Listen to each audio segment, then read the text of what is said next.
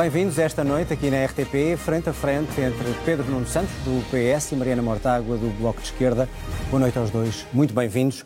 Determinou o sorteio que comece por si, Pedro Nuno Santos, e eh, o Bloco de Esquerda tem feito vários reptos para, antes das eleições, ser esclarecida a posição do PS e um acordo possivelmente escrito sobre o que podem fazer ambos após as eleições. Pergunto-lhe se eh, tem receio de assumir esse acordo já com o Bloco para não perder votos ao centro que tanto precisa? Bom, antes de mais, boa noite ao João, à Mariana e a quem nos acompanha em casa. Não, quer dizer, ainda não foi feito nenhum repto, foi feito em público aqui ainda não, mas quer dizer, eh, se fosse para fazer algum acordo pré-eleitoral, tínhamos feito uma coligação pré-eleitoral. Não fizemos, cada partido está a defender o seu programa, é isso que nós estamos a fazer, concentrados no nosso programa, em apresentá-lo aos portugueses, mobilizar os portugueses para o Partido Socialista ter uma vitória no dia 10 de março. É só nisso que nós estamos eh, concentrados e nada mais do que isso. Fez aqui um apelo ao voto útil quando esteve aqui o Rui Tavares. Apela também aos portugueses para votarem mais no PS do que eu... no Bloco de Esquerda?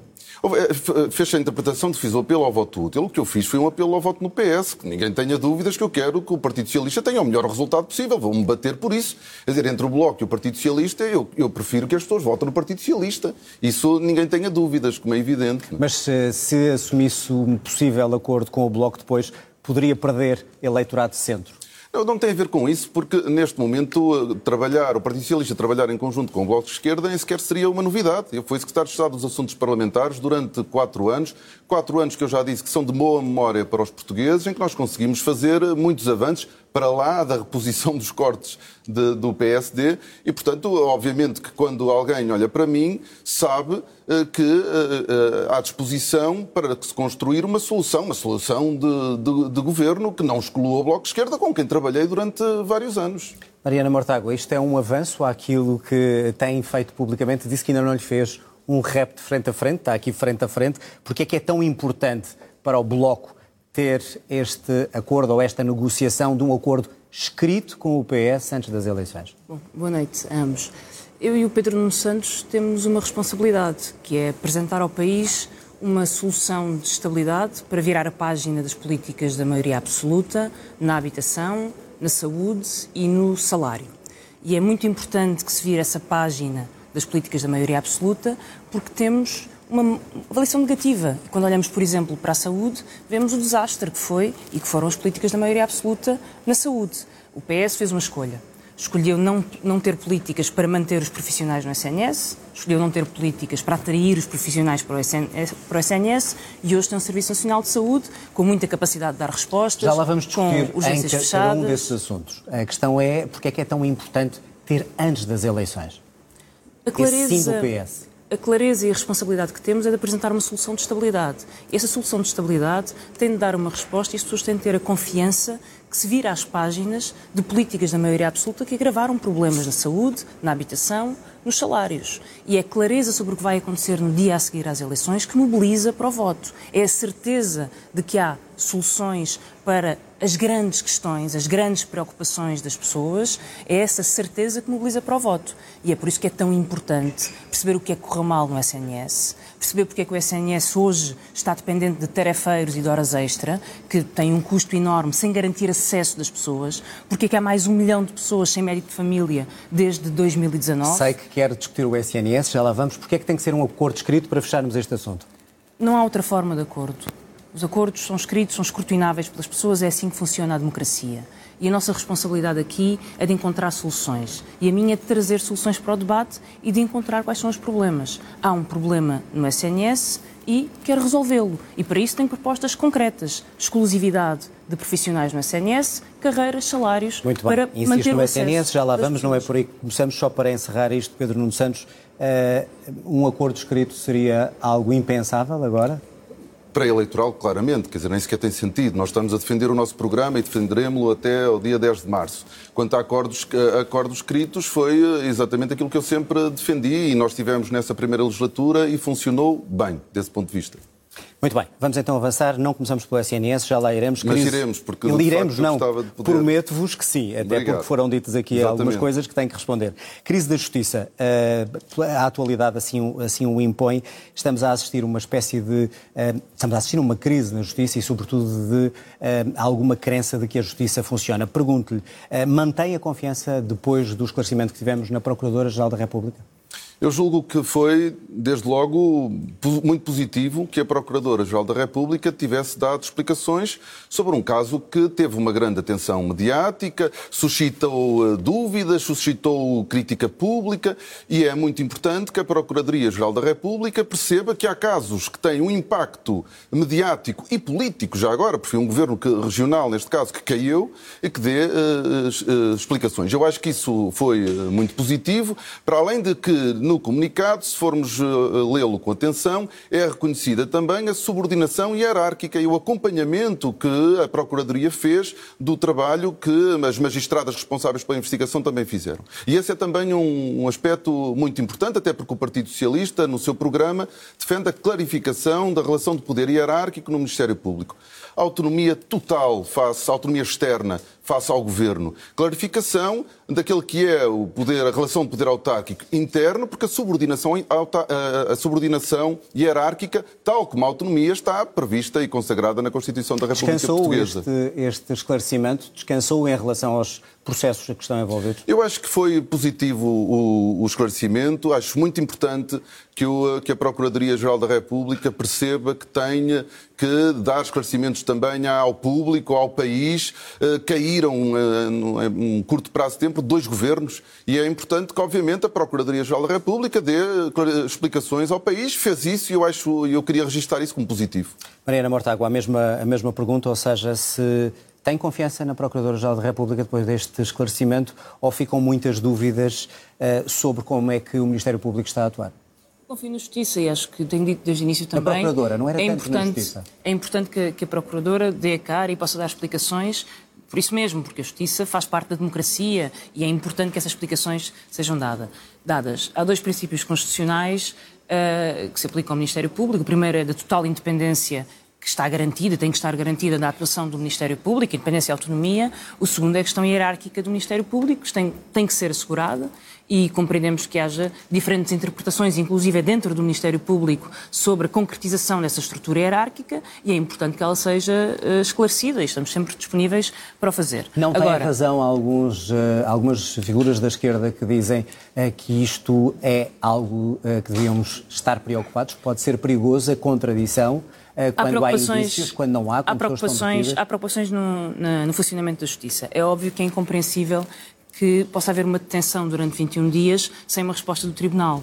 Tal como é incompreensível que, e é uma preocupação, que em Portugal 20% da população prisional sejam prisões preventivas, ou que demore 10 anos entre o início de uma investigação e o início de um julgamento, ou até, até que exista uma acusação.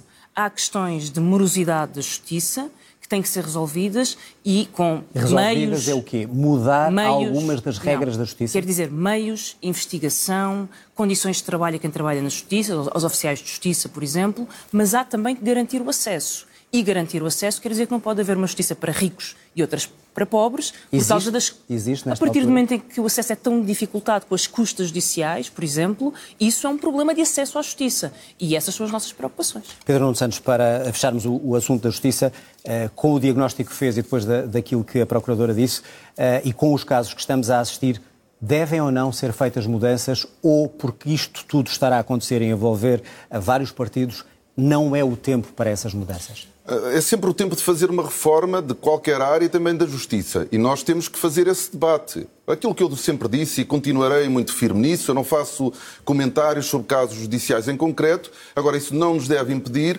de discutir a justiça do ponto de vista geral.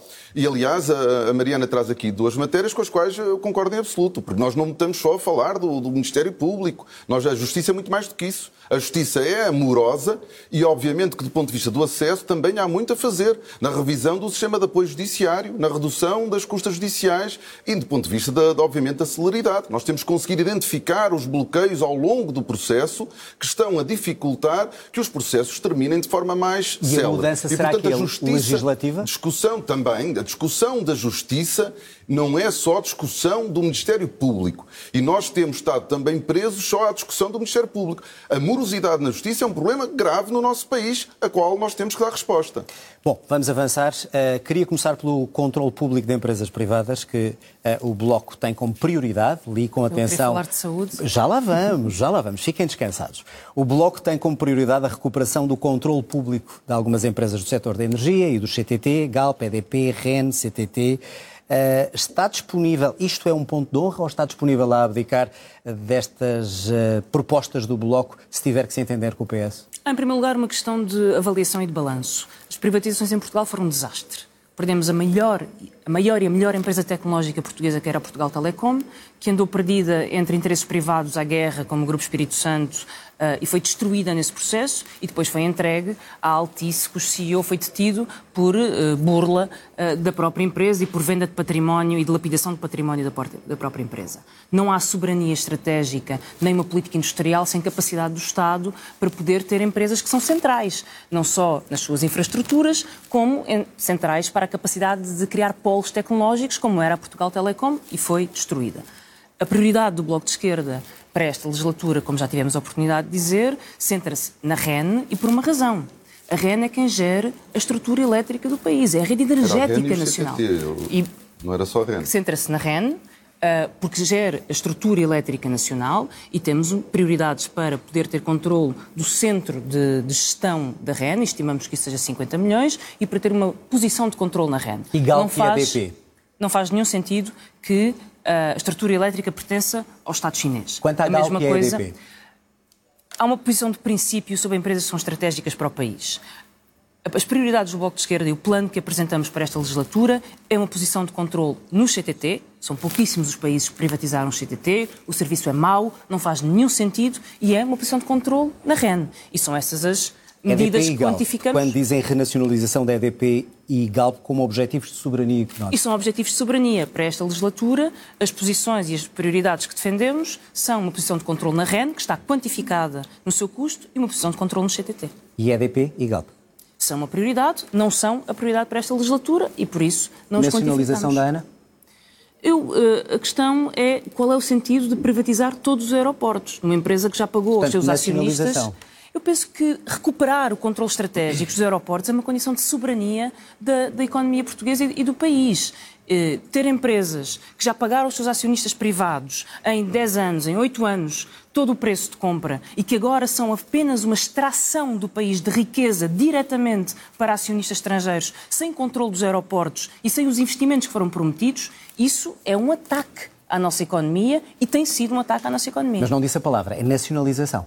Eu penso que é necessário recuperar o controle estratégico e nacionalizar setores que são estratégicos. Está aqui escrito, está aqui escrito na página E nacionalizar que são setores estratégicos. As prioridades do Bloco estão quantificadas e estão expressas no nosso programa REN e CTT. Pedro Nuno Santos, pergunto-lhe se concorda com esta necessidade que o Bloco diz de recuperar o controle e a gestão pública destas empresas. Eu, eu fui sempre muito crítico da grande parte das privatizações que foram sendo feitas e daquilo que o país ganhou com elas. Mas, entretanto, o que vai lá atrás, lá vai. E nós, neste momento, temos outras prioridades. Temos muitos problemas no país a que temos que dar resposta. E nós precisamos de capacidade financeira do país, que não é ilimitada. E, de facto, para nós isso não é uma prioridade. Não só não é uma prioridade, como nem sequer está no nosso horizonte reverter nenhuma das privatizações. Isso não quer dizer que elas tenham sido bem feitas. Só que nós não podemos estar sempre a desfazer, a desconstruir, a andar para trás. Neste momento nós estamos a olhar para a frente e, de facto, tendo em conta a, restrição orçamental e financeira que o país tem, essa não é uma prioridade para o Partido Socialista. Portanto, não é uma prioridade, para que não haja dúvidas. Não, não consta sequer do nosso horizonte. Mas se isso for uma das linhas vermelhas do Bloco para um acordo pós-governamental, a resposta do PS é não. Nós, eu, eu julgo que o, que o Bloco de Esquerda também não define linhas vermelhas. Mas estou-lhe a perguntar eu, assim há sobre sempre, Há sempre, uh, sim, claro, não, não, não quero falar pelo Bloco de Esquerda, peço, Eh, não quer dizer, nós num processo negocial, isso não está em causa para nós, não está no nosso quadro, não está no, nosso, não, no nosso a programa. todas estas propostas. Agora, nós, nós devemos ir sempre para uma, um processo, se houver alguma, algum momento necessidade disso, vamos sempre para um processo com abertura, mas obviamente que há matérias que para nós são importantes, e as matérias mais importantes para nós têm a ver com, eh, com compromissos internacionais, com a política externa, com a, presença, a pertença à União Europeia, com aquilo que significa o cumprimento dessas regras. Isso para nós são matérias estruturantes para o Partido Socialista mas nós estamos sempre abertos a discutir política económica, a discutir política social, quer dizer, não, não se parte para, para uma negociação cheia de linhas de vermelhas. Isso, é, isso, isso significa que não se está disponível para negociar. Agora, não está no nosso horizonte, nós achamos errado estarmos a andar para trás, nós achamos que há outras áreas onde nós devemos investir e onde devem ser as nossas prioridades. Vamos então ao Serviço Nacional de Saúde e à saúde em geral. A Mariana Mortágua preocupou de alguma maneira ouvir Pedro Nuno Santos dizer que não tem nenhum dogma na participação dos privados na saúde em Portugal e no SNS? Os privados já participam na saúde em Portugal. Ah, aliás, têm e são garante é uma errado, parte do, do, dos serviços de saúde. O problema é que estão a drenar os fundos do SNS e, em certa medida, estão a utilizar fundos que deviam estar a ser utilizados para reforçar o SNS. A estratégia que a maioria absoluta do Partido Socialista adotou para o SNS falhou, como tive a oportunidade de dizer há pouco. Escolheu não recrutar novos profissionais, não ter condições para os, manter, para os manter no SNS.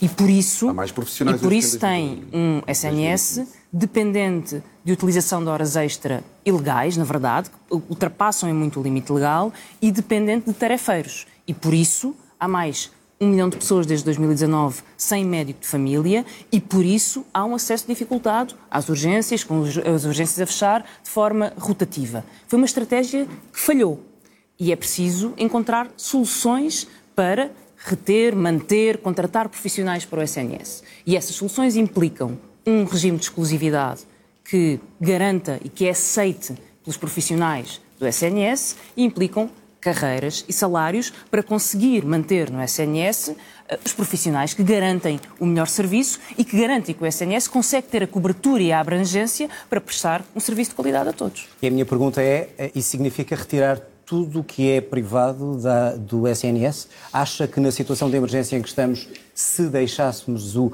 aquilo que temos fornecido por parte de, dos privados, a nossa saúde melhorava? Essa pergunta não faz qualquer sentido, porque quem, hoje precisa, de, quem hoje precisa de aceder à, à, saúde, e uma vez que o SNS já contratualiza com privados onde não pode chegar. Mas a minha pergunta é se devem retirar os deve privados. Deve conseguir aceder à saúde. E, se for através de um privado, deve continuar a fazê-lo. Agora, o que o Bloco de Esquerda defende, e o que eu defendo, é que é preciso investir no SNS para que o SNS consiga dar resposta e consiga não precisar de canalizar cada vez mais recursos para o privado, porque depois o privado o que faz é vir buscar os profissionais Portanto, ao menos, SNS. Menos dos 50% que uh, vão do SNS para os privados. Mais investimento no SNS para não ser preciso recorrer ao privado. Em momento nenhum uh, se pode concluir daqui que a, a, proposta é retirar o acesso das pessoas à saúde, como é lógico. Não é à saúde, é diminuir o peso dos privados, era isso que eu lhe Aumentar perguntei. a capacidade de resposta do SNS. Não diminuindo os privados. É evidente que se o SNS consegue ter mais resposta e se isso dispensa o que é neste momento contratualizado com o privado, isso é benéfico para as pessoas uh, e é benéfico para o SNS. Pedro Nuno Santos, a primeira a acusação de que falhou a política que os governos de que fez parte fizeram e a seguir a proposta do PS, incluindo privados para a saúde? Nós temos aqui uma, uma preocupação comum e eu não tenho a menor dúvida que tanto o Bloco de Esquerda como o Partido Socialista querem defender o Serviço Nacional de Saúde e investir no Serviço Nacional de Saúde.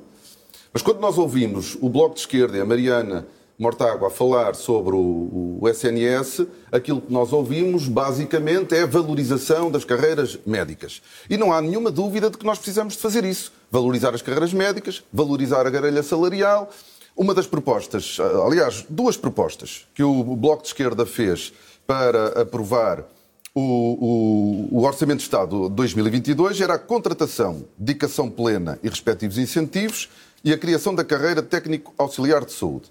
As duas estão cumpridas pelo governo do Partido Socialista. A Mariana defende o aumento de 40% sobre o salário base para a dedicação exclusiva. Pois foi isso exatamente que se fez para a dedicação plena. E nós já tivemos 2 mil médicos a aderir ao regime de dedicação plena em janeiro. Mas o problema do SNS e salvar o SNS não é só valorizar as carreiras médicas ou as carreiras de todos os profissionais de saúde. Nós temos de fazer isso, mas nós temos de fazer melhorias organizativas. E é muito importante que se faça esse debate e que a esquerda faça esse debate. Com os privados ou não? Desde logo no SNS há muito trabalho para fazer. E nós temos de reforçar os cuidados de saúde primário, generalizando as unidades de saúde familiar tipo B, para conseguirmos dar resposta à procura que nós temos desde logo de cuidados de saúde primário. Nós temos que dotar os centros de saúde de meios complementares de diagnóstico que permitam fazer alguns exames e análises nos centros de saúde, evitando a necessidade de ir aos hospitais. Nós temos que dar mais autonomia aos nossos hospitais com a criação dos centros de responsabilidade integrada para permitir mais facilmente aos hospitais públicos, com gestão pública, conseguir reduzir as listas de espera e nós temos que olhar para o envelhecimento de forma diferente temos feito. O serviço, o serviço de saúde e o serviço social têm que trabalhar em conjunto. Isso é um mel culpa do, do, que não foi permita feito? Permita-me terminar para percebermos que para o Partido Socialista, para além da valorização dos profissionais de saúde, há uma ideia sobre a reforma que nós temos que fazer.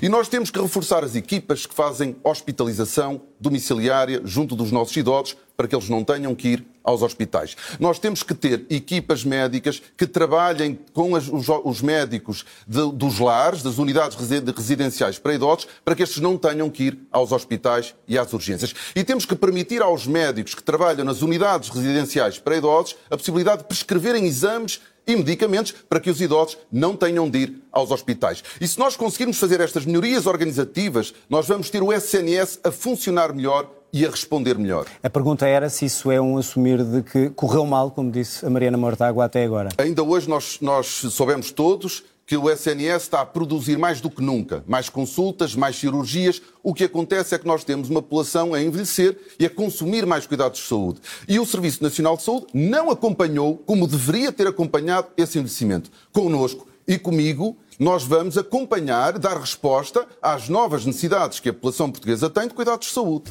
Pedro Santos, em relação aos privados, que acabou por não me responder, admite, por exemplo, o regresso das PPP, para que fique claro de uma vez por todas? Eu julgo que nós temos, se nós dermos às administrações hospitalares, dos hospitais públicos, a autonomia que nós dávamos às PPPs, nós vamos ter boas respostas dos hospitais públicos. E, portanto, não há dogmas do lado do PS, mas nós queremos apostar no SNS, na capacidade da gestão pública do SNS e dos hospitais públicos. E nós temos a certeza que, com as regras certas, com a autonomia que é devida à administração pública dos hospitais, nós vamos ter também um melhor trabalho por parte das administrações Quando diz que não há dogmas, se for preciso PPP, o PS não, não se oporá João, o nosso foco é o SNS e usar os recursos públicos para melhorar os nossos hospitais, os nossos centros de saúde. Como a Mariana, aliás, já disse noutros debates, quando tem nós, passar o tempo. Se, quando nós desviamos recursos para o privado, porque o privado não tem uh, uh, capacidade sedentária por usar. E, portanto, aquilo que nós estaríamos a fazer era descapitalizar de recursos humanos, de médicos, de enfermeiros, o Serviço Nacional de Saúde.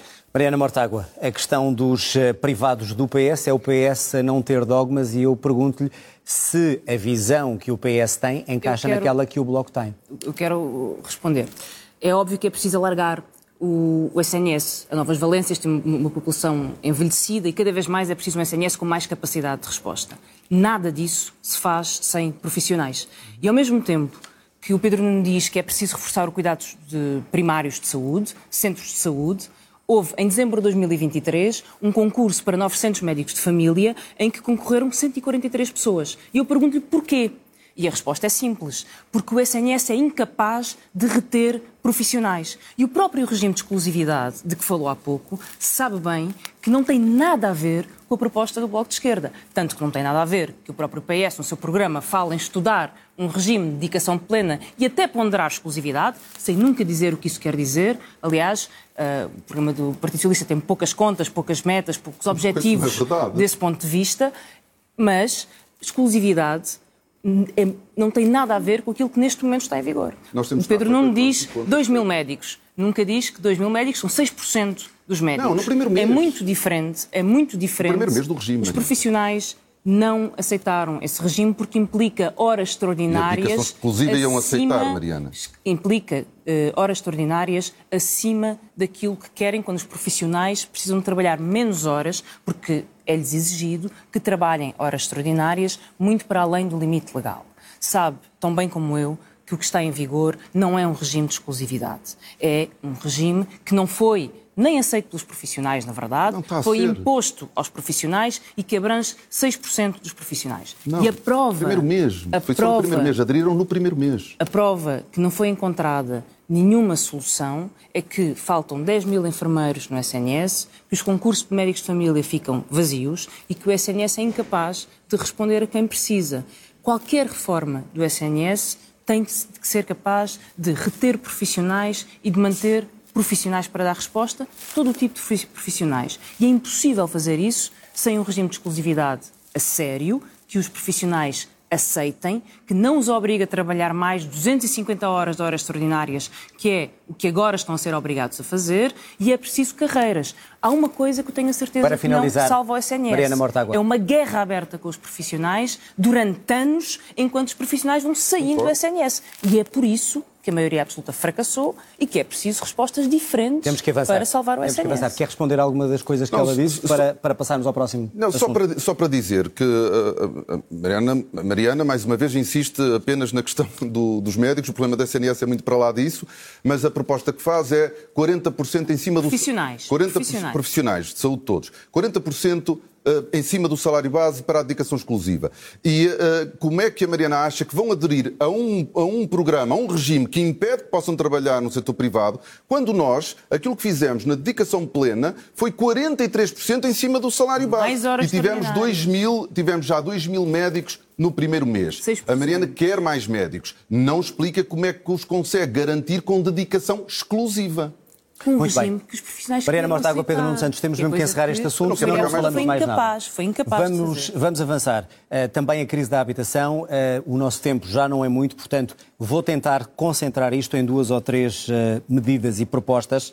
Mariana Mortágua, num governo PS, eventualmente, com a participação do BE, do Bloco de Esquerda, como é que um governo, em sua opinião, atendendo à proposta que tem aqui sobre a Caixa Geral de Depósitos, pode obrigar a Caixa a baixar os juros? De uma forma muito concreta. O Estado é o único acionista da Caixa Geral de Depósitos. Pode obrigar? Pode ter uma política uh, para determinar, uma política de mercado da Caixa Geral de Depósitos, que não, põe, não só não põe em causa a estabilidade financeira da Caixa Geral de Depósitos, nem sequer os seus lucros, como tem um impacto imediato na prestação ao crédito das pessoas, como tem um efeito de arrastamento no mercado. E esta é uma questão essencial, porque a questão da habitação tornou-se hoje a maior crise em uh, Portugal. É mais uma área em que a maioria absoluta não conseguiu resolver um problema, pelo, pelo, contrário, os preços foram sendo agravados e em que é preciso encontrar propostas para descer preços. Caixa Geral de Depósitos é uma delas, mas também é preciso tetos às rendas especulativas, como é preciso uh, diminuir a pressão que hoje existe, nomeadamente do excesso de alojamento local nos centros das cidades e nas cidades. Já respondeu, e estas são deixe-me deixe ouvir a, a opinião de Pedro Nuno Santos. Uh, faria sentido esta proposta do Bloco e pergunto-lhe uh, até que ponto é que, uh, ou qual é a sua opinião sobre o papel da Caixa de Depósitos para ajudar a resolver esta crise da habitação? Seria possível, num Conselho de Ministros, dar uma ordem à Caixa de Depósitos para baixar os juros? Não, não pode. Esta medida não é possível. Eu, mas, mas ela tem um problema antes disso, de não ser possível, ela tem outro problema. Ela é regressiva. Porque os mil milhões de euros que a Mariana normalmente recorda de lucro da, da Caixa de Depósito dos primeiros nove meses são de todos os portugueses. E são dividendos distribuídos ao Estado que o Estado aplica, e pode aplicar desde logo, na construção de habitação para todos os portugueses. A proposta do Bloco dirige-se apenas aos que têm crédito na Caixa de Depósitos, reduzindo o lucro de, de, de todos para benefício dos detentores de crédito na Caixa de Depósitos. Isso não quer dizer que não haja um problema. Há um problema. Só que esta é uma medida regressiva, não é uma medida eh, que seja justa socialmente. E depois tem um problema. Um, um acionista, e não é um acionista público, seja público ou privado, não pode dar orientações sobre o modelo de risco e preços do, dos bancos. Não pode dizer baixo o spread. Nem o acionista público, nem um acionista privado. O que o acionista público pode fazer é definir a estratégia e pode até dizer que quer ou deseja que, o, que a administração tenha uma política de crédito generosa, uma política de crédito favorável, mas não pode determinar baixo spread. Isso é impossível nas regras que nós uh, uh, partilhamos. Portanto, é uma medida que não funciona. Segunda medida, de... também, também do Bloco, já queria a sua opinião, proibir venda de casa a não residentes. É uma medida que o PS seria disposto a aceitar? Essa é... Também é impossível? O Bloco diagnostica um problema, mas não apresenta boas soluções. Já aqui tem sido debatido ao, ao longo de, de vários debates este tema. A Mariana dá sempre o exemplo da Dinamarca e de Malta. Já todos sabemos a esta altura que decorre de derrogações especiais na altura do Tratado de Adesão, que Portugal não tem. Mas a questão não é só essa. É que se nós formos ver os preços da Dinamarca e os preços de Malta, acompanharam, estão em linha com o crescimento dos preços do resto da União Europeia. Também não é a solução. Aquilo, e, e a questão que se pode colocar é, então qual é? Isso me permite aqui algum tempo. Estamos a chegar ao não, fim porque. Não, nós temos que atuar. Eu peço desculpa. É... é- Se puder enumerar, é que temos 5 minutos para chegar. Pronto, mas, é que é, mas é que é. Uh, Senão não vamos a mais nós temas. Temos, nós temos posições mais equilibradas do que, uh, do que o Bloco de Esquerda. Nós queremos atuar do lado da oferta e nós queremos atuar do lado da procura. E do lado da oferta, nós queremos continuar a investir a sério no parque público de habitação e queremos dar oportunidades para que o privado também faça. Por isso é que há IVA a 6% para o arrendamento acessível, e há IVA a 6% para a construção para arrendamento acessível, e há IVA a 6% para a, para a construção a custos controlados. E do lado da procura, retirar o teto das rendas para o Porta 65, para que mais jovens e mais casas possam ser abrangidas pelo Porta 65, aumentar a dedução em sede de IRS com despesa de arrendamento de 600 euros para uh, 800, a fórmula de atualização das rendas, em vez de pormos um teto, porque para haver inquilinos nós precisamos de senhorios, nós temos uma fórmula que vai incluir a evolução salarial, não apenas Tem a inflação. Passar a palavra. Terminando, garantia pública para acompanharmos os jovens casais que querem comprar casa, dando-lhes conforto e, aí sim reduzir o risco aos bancos que lhes permita reduzir os spreads. E para terminar, dando a possibilidade, caso a vida Está com vantagem de caso a vida corra mal e um dos membros da família perca o emprego ou tenha uma grande quebra Tem salarial, pode-se contratualizar com o Estado a família, em vez de perder a casa para o banco, contratualizar Já deram as vossas propostas, quer de um lado, quer do outro. Mariana Mortágua, só em relação... Eu tenho uma grande desvantagem de tempo e eu preciso utilizá-lo. Mas, mas responda-me, pode utilizá-lo, ah. diga-me só, em relação a proibir a venda de casas a não residentes, se acha também Eu, eu ia naturalmente responder Sim. a, a, mas por isso eu quero sobre essa questão. Um, o problema das medidas que a maioria absoluta do Partido Socialista apresentou é que, à medida que elas iam sendo apresentadas, o preço das casas ia subir ou ia subindo. E hoje, Portugal é o terceiro país mais caro quando comparamos o preço das casas com rendimentos. E Lisboa é a cidade mais cara para arrendar. Isso quer dizer que é preciso medidas para baixar o preço das casas e essas não são as medidas que estão em vigor, porque em 2024 foi o maior aumento de rendas em uh, eh, 30 anos e 2023 viu um aumento das rendas como havia pouca memória. E por isso é preciso medidas para baixar os preços da habitação. Não devemos aceitar que a Caixa Geral de Depósitos, que sendo um instrumento central do Estado, não possa ter um papel para melhorar o acesso ao crédito à habitação e baixar os custos da crédito à habitação. É, aliás, por isso que vale a pena ter um banco público. Não é para fazer uma política igual à dos privados, que faz com que subam as margens, lucros astronómicos, com uma vantagem. Com uma vantagem que a utilização dos lucros da Caixa não tem, é que consegue arrastar os restantes bancos do sistema. A Caixa serve para ter um papel de serviço ao interesse público. É para isso que serve ter posições estratégicas do Estado em empresas públicas. Da mesma forma que não podemos aceitar que, perante a crise enorme de habitação que se vive, possa haver países que têm derrogações em regras europeias e outros que não têm. E, portanto, e, portanto, Portugal fica à mercê de uma procura externa sem limites, porque os salários em Portugal não se comparam com a procura milionária que vem de fora. Mas há outras medidas. Espanha aprovou uma lei sobre tetos às rendas. Há várias cidades na Europa e no mundo que põem limitações ao alojamento local. Se a Califórnia pode fazê-lo, Vou-lhe pedir Portugal para concluir, para equilibrar o tempo. E, portanto, é preciso, são precisas medidas para fazer aquilo que não foi feito até agora e consigam baixar o preço da habitação. O que é impossível. Porque essas não baixam. O que é impossível. É isso, é só... é, há uma coisa que é verdade: as da maioria absoluta não baixaram. E é impossível. Não há balas de prata para é impossível. um problema grave e difícil. Do... Temos que é concluir porque este não tema. há balas de prata que é preciso novas medidas e o que não podemos ter é uma Elas geração inteira eu estou com algum déficit de tempo e pretendo usá-lo. Não, mas há uma geração, há uma geração inteira que não consegue pagar casa com o seu salário. E esse é o maior fator que faz com que os jovens saiam de Portugal. Precisa aumentar salários e baixar o preço das casas. E não me respondeu, é só para terminar, medidas. se as duas medidas são possíveis. Eu expliquei com detalhe porque é que acho que são, possíveis, mesmo e necessárias ao país, ilegais. para além de outras. Muito bem. Não são ilegais, peço desculpa, mas não são não ilegais. estava só a pôr aqui os argumentos que estavam não em cima da ilegais. mesa. Temos mesmo que terminar, temos poucos eh, minutos e não queria, nesta altura em que o mundo atravessa eh, grandes confusões, quer na Rússia, eh, quer na Ucrânia, como sabem, Médio Oriente, etc. A pergunta é muito concreta porque temos cerca de três minutos. terminar, certo?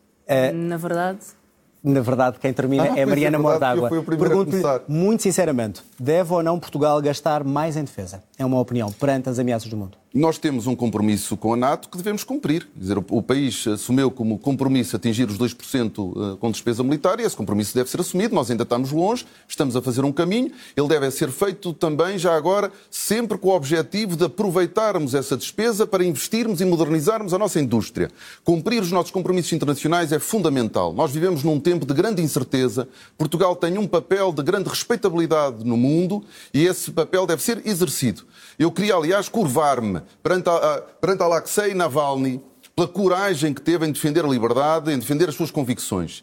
Eh, e é muito raro hoje em dia. Portugal tem um papel no mundo que deve defender, deve preservar e, obviamente, que a política externa deve ser acompanhada pela política de defesa e nós defendemos, e, portanto, e nós defendemos esse, uh, aumento, esse, esse, aumento nós temos, do orçamento para a defesa. Nós temos esse compromisso assumido com os nossos parceiros da Aliança Atlântica e nós queremos cumprir esse compromisso, mas deixe-me dizer, com consequências positivas na Ficou indústria claro. portuguesa. Mariana Mortágua, cabe-lhe a si terminar e pergunto-lhe se deve Portugal gastar mais ou não perante o mundo como está. Portugal tem para já garantir transparência no orçamento da defesa, que é uma coisa que tem existido muito pouca, com suspeitas que penso que não devem permanecer, e por isso defendemos uma auditoria ao orçamento da defesa.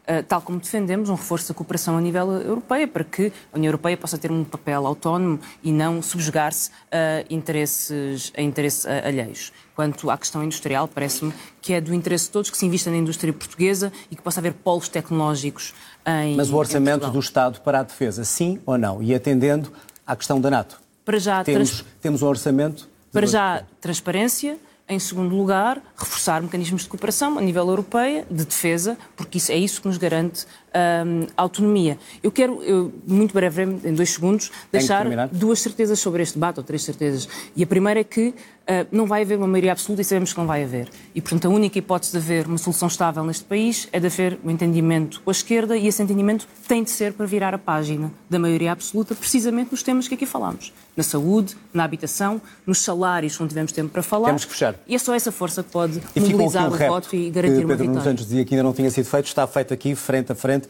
Pedro Nuno Santos, Mariana Mortágua, obrigado. obrigado. aos obrigado. dois.